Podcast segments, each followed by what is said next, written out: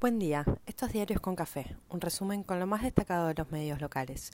Hoy es viernes 18 de febrero y los diarios de esta mañana muestran la expectativa que crece sobre el acuerdo con el fondo con sus alivios y alertas vinculados.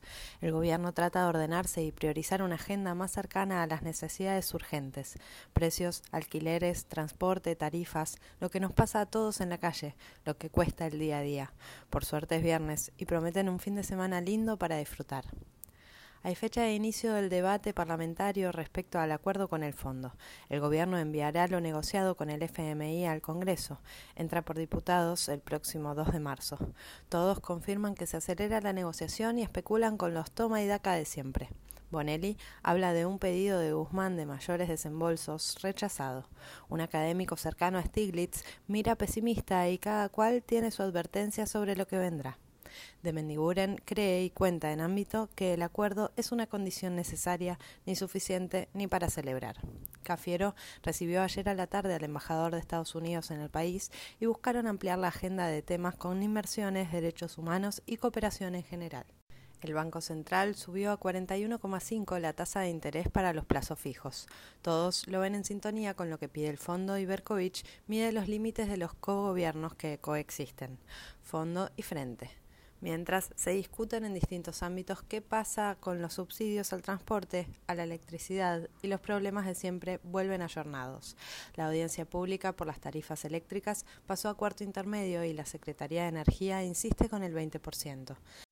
La Defensoría de la Ciudad pidió trabajar en una segmentación más compleja y completa que contemple el nivel de ingreso de los usuarios. Si no podemos avanzar con lo básico, Varias notas que especulan sobre el tono reinante en el frente de todos registran guiños, buenos modos y los misiles quedan por debajo de la línea de los ojos. Que los hay, los hay, pero el gobierno se muestra más activo y con intención de salir del internismo y atender la agenda social más urgente.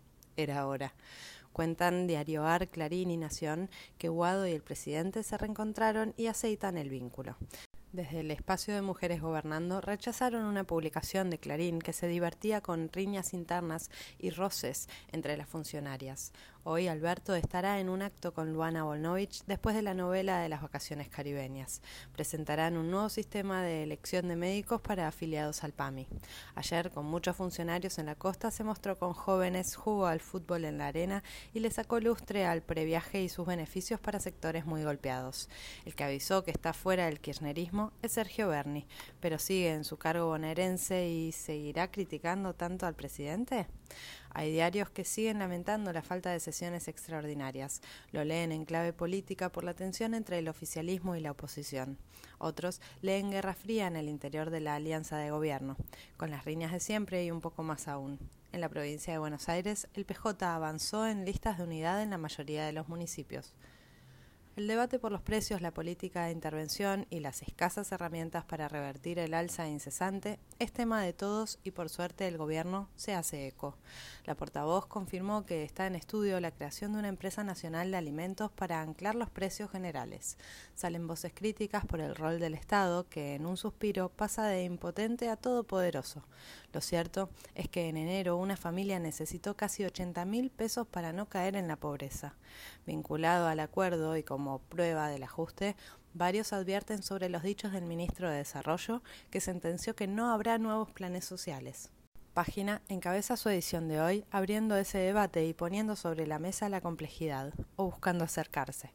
La AFIP intimó a 200.000 pymes a que regularicen a su personal hubo reunión por los subsidios a los colectivos en la ciudad. Cuentan las crónicas que el tono fue amable y el clima constructivo. Por la ciudad estuvo el ex intendente Jorge Macri y por la Nación encabezaron con autoridades del Ministerio de Transporte. La administración porteña insiste con la presencia de la provincia en la discusión, a pesar de tener muchísima menos carga de subsidios nacionales en el servicio más allá de la General Paz. Mientras, la Corte citó a una reunión a la reta y Guado de Pedro por la causa de la coparticipación para el próximo 10 de marzo. Ayer se confirmaron 16.650 nuevos casos y otros 160 muertos. El lunes vuelven las clases en la ciudad y se espera presencialidad plena con la baja significativa de los contagios y la necesidad imperiosa de recuperar espacios de enseñanza y contención. El gremio de docentes de escuelas privadas reclama recomposición salarial y anunció un paro para el lunes. La paritaria nacional no está cerrada y hoy se reúnen en la provincia de Buenos Aires. Sigue la emergencia por los incendios en Corrientes. La provincia de Buenos Aires manda asistencia y crean cuerpos especializados de combate al fuego. Era hora, parte 2. Desesperada búsqueda de Betiana Rossi, la mujer que desapareció hace 10 días en el barrio porteño de Villarreal. Ayer encontraron una riñonera con sus pertenencias en un descampado ferroviario en 3 de febrero. En el mundo sigue la tensión. Por culpa de unos o por culpa de otros, todos coinciden que vuelve el temor a ataques en Ucrania. Rusia insiste con su retirada, pero los separatistas se ponen más violentos. Estados Unidos desconfía y sube el tono porque es Estados Unidos, porque puede, porque explica que la guerra es mala. ¿En serio? En España se cruzan espionajes, críticas y operaciones al interior del PP por la conducción de lo que viene. Completa el fútbol con Racing, que no pudo retener su ventaja ante Defensa y Justicia en Varela y terminó con empate. San Lorenzo perdió con Gimnasia. Bilardo se reencontró con campeones del 86. El VAR desembarca en el fútbol local en la octava fecha. Mañana arranca la tercera. Llegamos al viernes y parece que ahora sí se aceleran los tiempos. Tocará descansar para recuperar energías para todo lo que viene.